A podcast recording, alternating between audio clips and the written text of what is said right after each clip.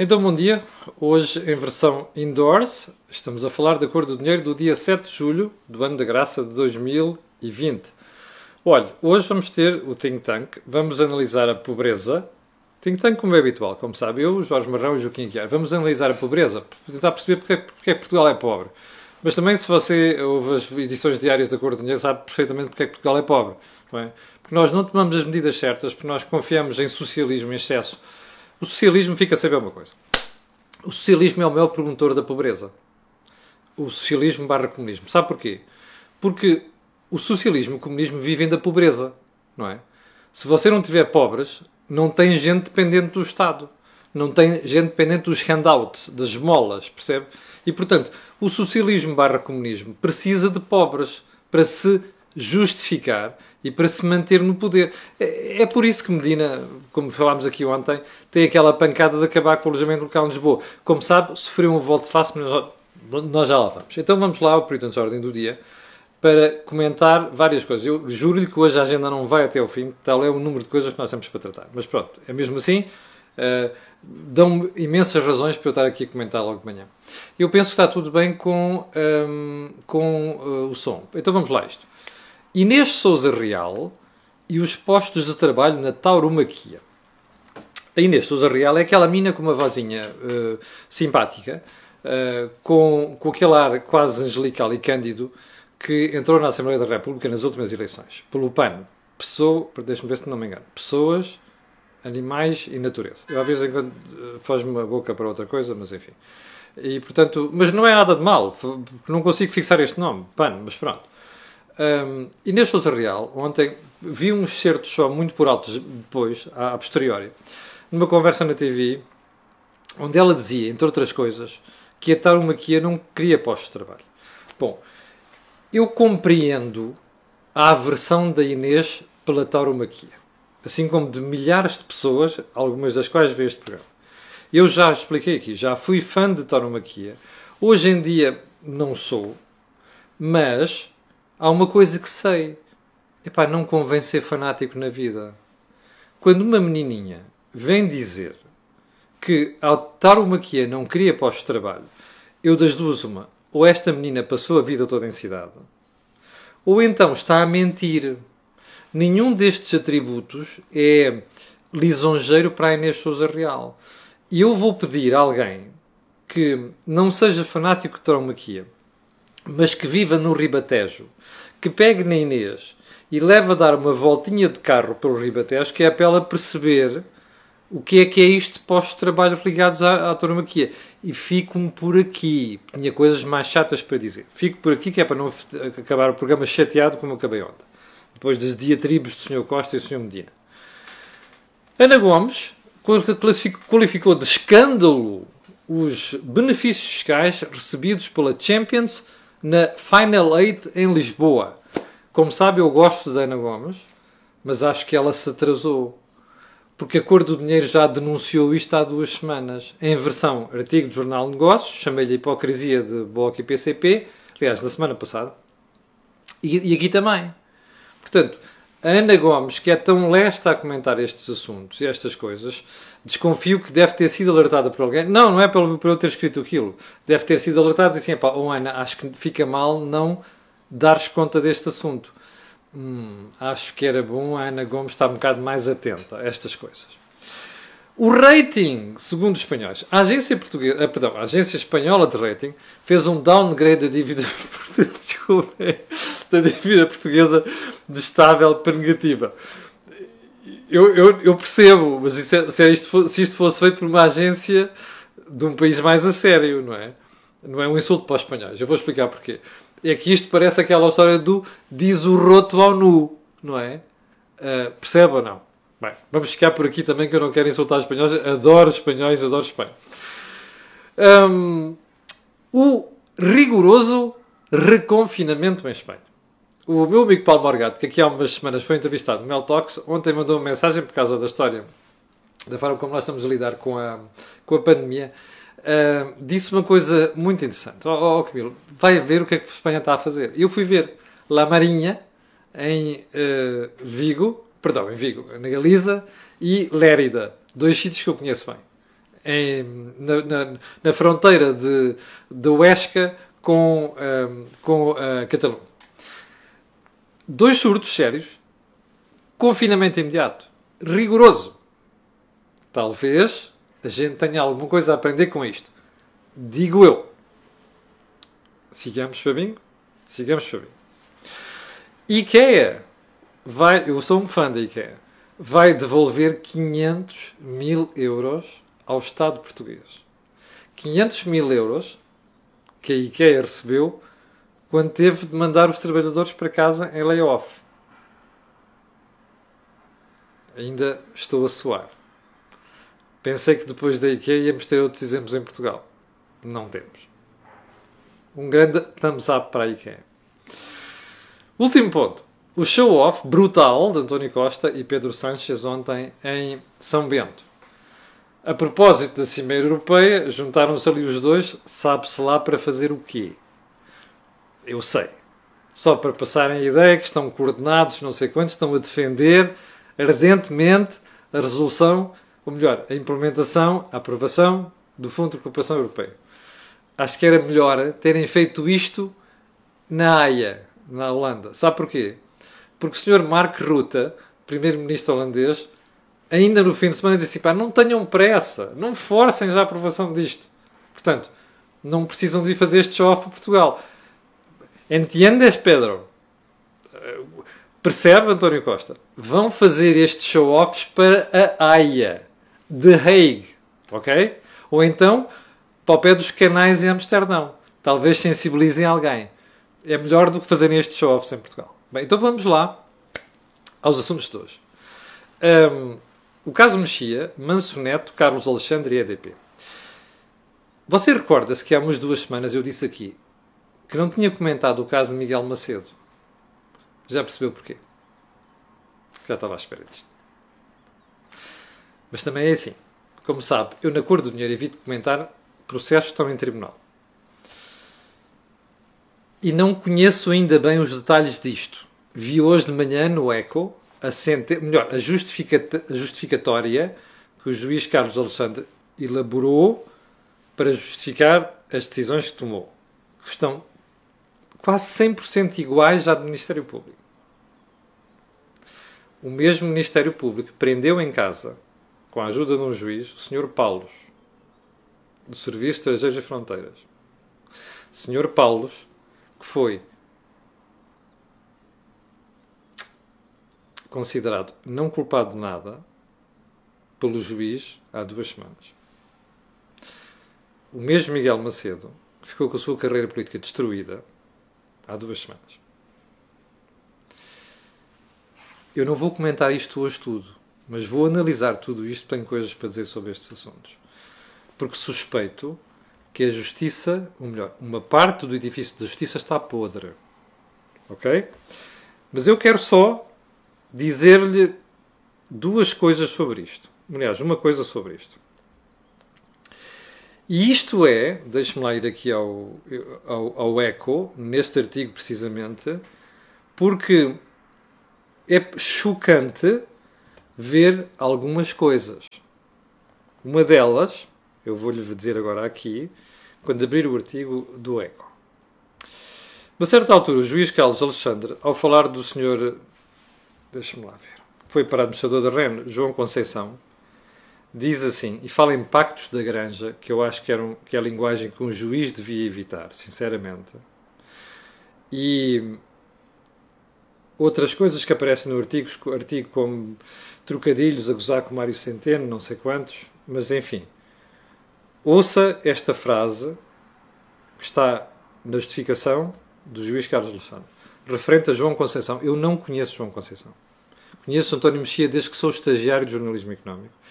Conheço Manso Neto, o presidente da EDP Renováveis, há 20 anos para aí. Mas não conheço João Conceição. Ouça isto que está no texto. O currículo de João Conceição é, abrir aspas, ridiculamente lacónico para a importância do cargo que exerce. Eu só tenho uma pergunta a fazer. Isto é linguagem e atitude num juiz de instrução? Tenho as maiores dúvidas.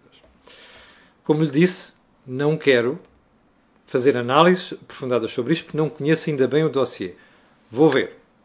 Mas fico muito preocupado por ver que há uma parte do edifício da justiça em Portugal que às vezes passa para a sociedade a mensagem de que torra vidas na praça pública sem julgamentos. E às vezes, e uma parte das vezes, significativa, com a ajuda do meu setor, da comunicação social. Mas reservo-me o direito de pegar nisto quando tiver o assunto bem analisado.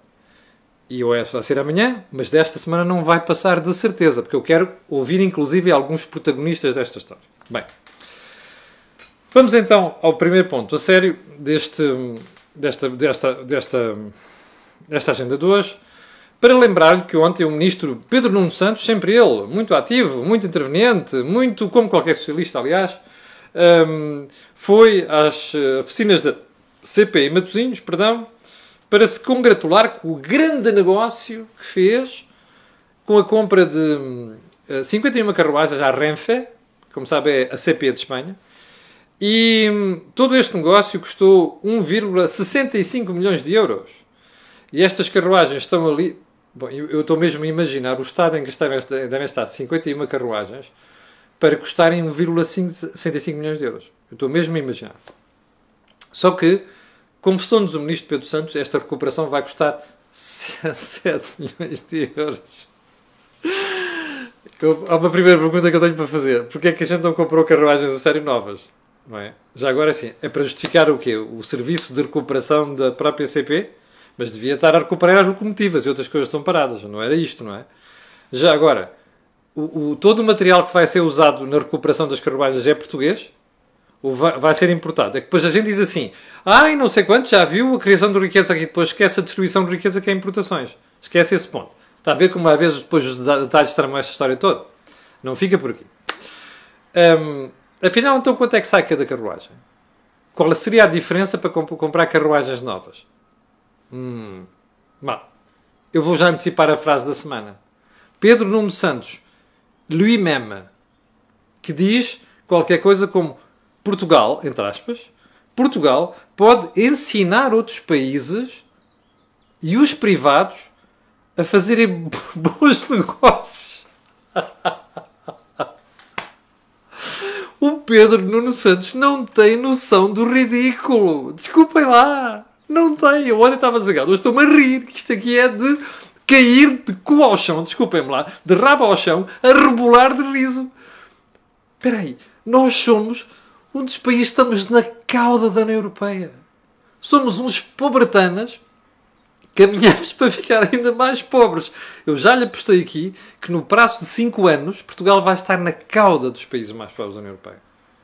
É este país onde um ministro que tem um ego brutal, também um gajo que diz um dia que vai que os alemães vão tremer das pernas, percebes? Sem deixar de pagar as, dúvidas, as dívidas, é pá, um tipo tem um ego realmente violento. Aliás, já dias alguém, um imigrante português na Alemanha, mandava uma mensagem, ah, foi o Gonçalo, mandava uma mensagem assim: Ó oh, Camila, diga ao Pedro Nuno Santos que os alemães compraram já uma série de cadeiras rosas, estão com medo de levar nas pernas do, Pedro Nuno Santos.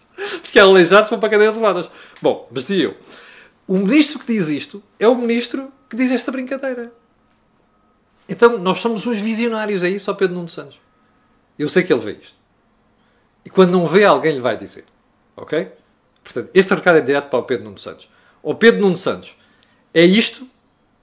Quer dizer, o país que está na cauda da Europa está a dar lições de bons negócios a privados e a outros países. É pá, eu compreendo o teu ego, Pedro Nuno Santos, mas francamente, epá, chega para lá, porra.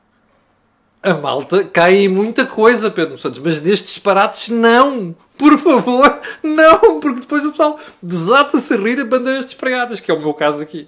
Bem, entretanto, como. Ah! Quando é que estas carruagens ficam prontas? Janeiro de 2021. Bora, mas a urgência é agora. Porque nós temos comboios, não é na mediana, Pedro Nuno Santos. Ocupação dos comboios.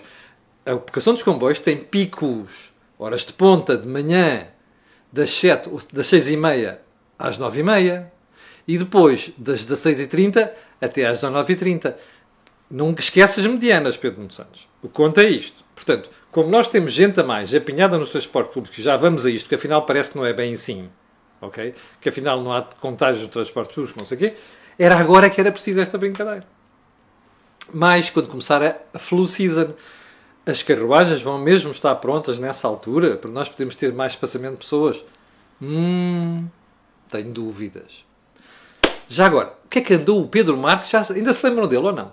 Aquele gajo que sorria, que anunciava 30 mil coisas, inclusive reanunciava coisas que já tinha reanunciado. Não é anunciado, é reanunciado. E esse tipo que agora está no Parlamento Europeu, ainda se lembra dele? É que ele foi o antecessor do Pedro Nuno Santos. O que é que ele andou a fazer? Prometia investimento público a torto e direito. O que é que ele andou a fazer? Pelos vistos, nada. Zero. Está no Parlamento Europeu. Está a ver como nós somos uns tansos? É que depois estes tipos fazem burrada. Percebe? Estes tipos destroem os países. Está a ver? Medina fez parte da equipa que destruiu Portugal em 2011 e é Presidente da Câmara. Percebe? E é Ministro sem pasta. E é o tipo que diz as botadas que você vê. Estes tipos fazem burrada e são premiados por nós eleitores. Percebe? O Pedro Marques está no Parlamento Europeu. Esteve, inclusive, para pensado para comissário europeu. Meu Deus, está a ver? Um incompetente, como se vê por aqui. A CP não tem carruagens e tem locomotivas paradas por falta de investimento público. Do governo que disse que ia aumentar o investimento público não havia austeridade. Estes tipos são recompensados pela sua incompetência. Percebe? Quem é a culpa? Sua e minha. E de toda a gente que não denuncia estas brincadeiras. Já agora, é assim. Este é o ministro e é o governo que vai meter 41 milhões de euros na CP, mais uma injeção financeira. Não chegava da TAP. Pombo da CP eu percebo. Agora o problema não é a CP precisar. O problema é eu não tenho, não conheço plano nenhum para isto, percebe? Eu não vejo nada de médio prazo sobre esta brincadeira. Isso é que é chocante. Está a entender? Este é que é o problema. E é nisto que nós devíamos de ter. Porque a governação portuguesa é isto, é só spin, percebe? é spina e gastar. O socialismo é isto, gasta o dinheiro dos contribuintes sem haver justificação, sem dar contas, percebe? Isto é que é dramático. E é isto é que você deve pensar. E não pense que é de esquerda apenas. A direita também faz, socialista faz estas marmeladas, percebe? Vamos seguir. Volte-face de Medina no alojamento local. Ontem, o camarada Medina, provavelmente assustado com aquilo que, que apareceu por aí, veio logo dizer que, epá, não, não é bem assim, eu não quis dizer que ia acabar com o alojamento local, ou seja, a mensagem está a passar. O que Medina queria, eu expliquei-lhe aqui ontem, é eleições autárquicas no horizonte e, portanto, o que interessa aqui é mandar umas bocas, que é para tranquilizar aquela malta e tal, dos momentos pós, classes sociais não sei o quê, afastar aqui, aqui os disparados que o Medina andou a fazer nos últimos tempos. Medina é uma coisa lamentável do ponto de vista da liderança de Lisboa. Lamentável. Aquela cena das botijas de gás, percebe? depois de ver eh, o exemplo do Rui Moreira lá em cima no Porto, aquela cena das botijas de gás é uma coisa de, de, vómito, percebe? Não tem outro nome. Bom, mas o Medina um, vem logo dizer, mandaram dizer que, que, afinal não é bem assim, não quer acabar com, com o alojamento local, é só uh, contrariar a tendência, porque entretanto uh, isto trouxe custos sociais e não sei quantos, e vem com a treta, percebe? A Câmara Municipal de Lisboa vem com a treta, não tem outro nome, de que uh, 30% dos alojamentos nas zonas históricas de Lisboa estão na zona de alojamento local. Ó oh, doutor Medina, já foi fazer as contas ao número de edifícios da Câmara Municipal de Lisboa, ou não? Já foi? Inclusive daqueles que podiam ser transformados em habitação? Que não são habitação, mas podiam ser transformados. Já foi ver isso? Já foi ver o número de habitações em coisas como a Santa Casa Municipal de Lisboa? Já foi? E de algumas curadoras? Que tal fazer um acordo com estas instituições para renovar aquilo e alojar as pessoas ali? Porquê é que você vai chatear o alojamento local? Porque é socialista dos piores. Eu respondo aqui. É socialismo do pior, doutor Medina. Sabe porquê? Porque você, como muitos socialistas, adora pobreza. Aquilo que eu me referi no início desta, desta, desta conversa. Você adora pobreza. Sabe porquê é que adora pobreza? Porque é a forma de, de, de pôr as pessoas dependentes de si e dos dinheiros da Câmara Municipal de Lisboa e do Estado. É isto que você gosta, Dr. Medina. Você, como muito bom socialista. Percebe? O que não estão a perceber é que estão a destruir uma oportunidade que é o português médio, inclusive português médio baixo, que tinha por acaso os imóveis e que graças ao capitalismo de repente começou a ser, passou de remediado, de remediado para pessoa com algumas posses e consegue fazer uma vida tranquila e desafogada. Percebe, doutor Medina? Vocês são um desastre a gerir a economia. Percebe? Socialismo é um desastre a gerir a economia. Adoram pobreza. É isto que quer dizer as intervenções do Sr. Medina sobre o alojamento local. Percebe? É lamentável. Percebe? É uma vergonha. Primeiro precisam das pessoas criam condições para o investimento, chamam-nas e depois dão-nos um chute no rabo. É uma vergonha. E já agora uma coisa. Você vai cair no renda segura. É, começou agora, agora já começou o spin sobre o renda segura. Ah, o renda segura abriu em 18 de maio. Fechou há 3 ou 4 dias. Ah, já tem 177 candidaturas. 177 só! E estão a fazer disto com o alarde do caraças, que é uma coisa fantástica, não sei das quantas. Ah, e não sei quantos, 40 e tal, são de, de alojamento local. Há uma coisa que eu tenho que perguntar às pessoas. Houve muita gente que comprou alojamento local em Lisboa com recurso ao banco. Diga uma coisa, as prestações que estão a pagar ao banco, conseguem pagar com a renda segura? Não conseguem, pois não. Portanto, façam bem as contas. Ok? E não se esqueçam de uma coisa: pedir autorização ao banco, está bem? É que o banco pode não achar piada e costuma estar lá no contrato. É bom ver isso, ok? Já agora, uma brincadeira. Está a ver o spin? A ideia é esta é o Sr. Medina passar para a, parte, para, para a maior parte da população de Lisboa, é pá, isto está a funcionar, uma grande ideia, é bullshit, isto não é nada, percebe? Se o Sr. Medina quisesse resolver o problema de, de habitação em Lisboa, fazia outras coisas. Criava condições para estimular o aparecimento de mais habitação, que é coisa que ele não faz, percebe? E fazia acordos com a Casa de Misericórdia e com outras instituições do género e transformava imóveis da Câmara Municipal de Lisboa em alojamentos. Não sabe fazer isso, não quer fazer isso, porque isto, isto é uma chatice. Dr. Medina, como qualquer bom socialista, quer show-off, percebe? eu estou aqui para o denunciar. Aliás, dele e os show-offs da direita socialista, a mesma coisa. Portanto, aqui, aqui levam todos pela mesma medida. Bom. Hum, já agora. Não, eu vou deixar isto para amanhã da história dos IMIs, ok? E isto, quanto é que a Câmara perdeu. Eu vou deixar isto para amanhã. E porquê é que vou dizer isto? Uh, porquê é que estou a dizer isto? Porque hum, quero voltar ao assunto de ontem, vamos com 23 minutos. Quero voltar ao assunto de ontem do Conselho de Finanças Públicas. Houve gente que ficou mesmo muito chateada comigo ontem mandou-me uns mails, pá, você, pá, você odeia o governo. Não, eu odeio incorreta aplicação de fundos públicos. E este governo está a fazer isto. E por isso é que eu ontem elogiei aqui a doutora Nazaré Costa Cabral. Porque uma senhora que me vem dizer preto no branco que nem a doutora Teodora Cardoso alguma vez chegou a este ponto, repare bem, que vem dizer assim, atenção, 1.200 milhões de euros não são peanuts, não são pinners, como dizia o Jorge Jesus, ok? 1.200 milhões de euros são 1.200 milhões de euros. E quando a Presidente do CFP, Conselho de Finanças Públicas, vem dizer assim: atenção, temos todos que olhar para isto, porque Portugal não tem recursos, tem poucos, e vai pegar nos recursos e espetar os 1.200 milhões na TAP, isto quer dizer que pode faltar em um lado. Ai, pode não, falta mesmo, percebe? Recorda-se da boca do Ricardo Mexia, o médico de saúde pública, da semana passada. É pá, o acréscimo na saúde é 700 mil euros e a TAP leva 1,2 mil milhões. Percebe? É estas opções que nós temos que pensar. É nisto que nós temos que calculizar a atuação dos governos. E o CFP fez um excelente trabalho a vir dizer isto aos portugueses no fim de semana.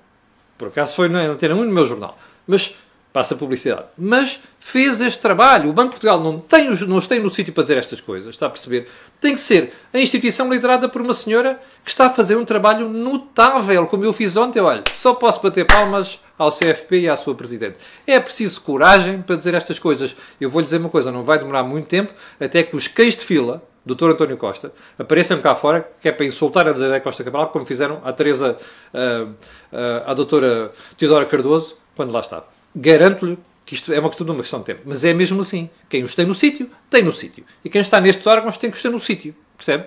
Bom, sigamos subindo. Ah! Saúde. Viu ontem a reportagem que a RTP, acho que foi a RTP, fez aqui no Santa Maria, aqui ao pé. E na colheita, não sei quantos, por causa das análises. Viu, viu a reportagem? Sabe qual é o nome para aquilo? Qual é o adjetivo? Chocante. Percebe? Chocante. As condições das pessoas que ali estão, as filas, percebe? Pessoas que não deviam, cadeiras de rodas, que estão ali, à espera na rua, está a perceber? Chocante. A pergunta que tenho para lhe fazer é esta. É isto o SNS, não é? O sucesso do SNS. Já percebeu porque é que nós estamos a ter um aumento dos seguros de saúde? Já percebeu? Porque as pessoas estão fartas disto inclusive é malta da classe média, classe média baixa, que pode estar a pagar seguros para fugir esta porcaria que a senhora Ministra da Saúde e o senhor Primeiro-Ministro vomitam todos os dias, que o SNS é uma coisa fantástica, percebe? Que investiu e que se reinventou. Não reinventou nada. A prova está aqui. Percebe? Bom, ainda tinha uma pergunta para fazer sobre os seguros de saúde. Não posso fazer, que já vão 26 minutos. Portanto, perguntas, questões que não foram uh, tratadas hoje, saltarão para o programa da manhã dos próximos dias. Olha, não se esqueça, 18h30, Think Tank. Vamos analisar a pobreza e tentar perceber porque é Portugal é pobre, precisamente. Ok? Amanhã, às 8 da manhã, como sempre, cá estarei para lhe atazanar o juízo. Às 6.600 pessoas, 700 logo que é que estão em direto, quero agradecer. Quero agradecer a essas que vão ver também e pedir aquilo que peço sempre. Colocarem um gosto e fazerem partilha nas redes sociais, porque aquilo que ouvem aqui não ouvem em mais sítio nenhum. Obrigado e até logo às 8h30. Com licença.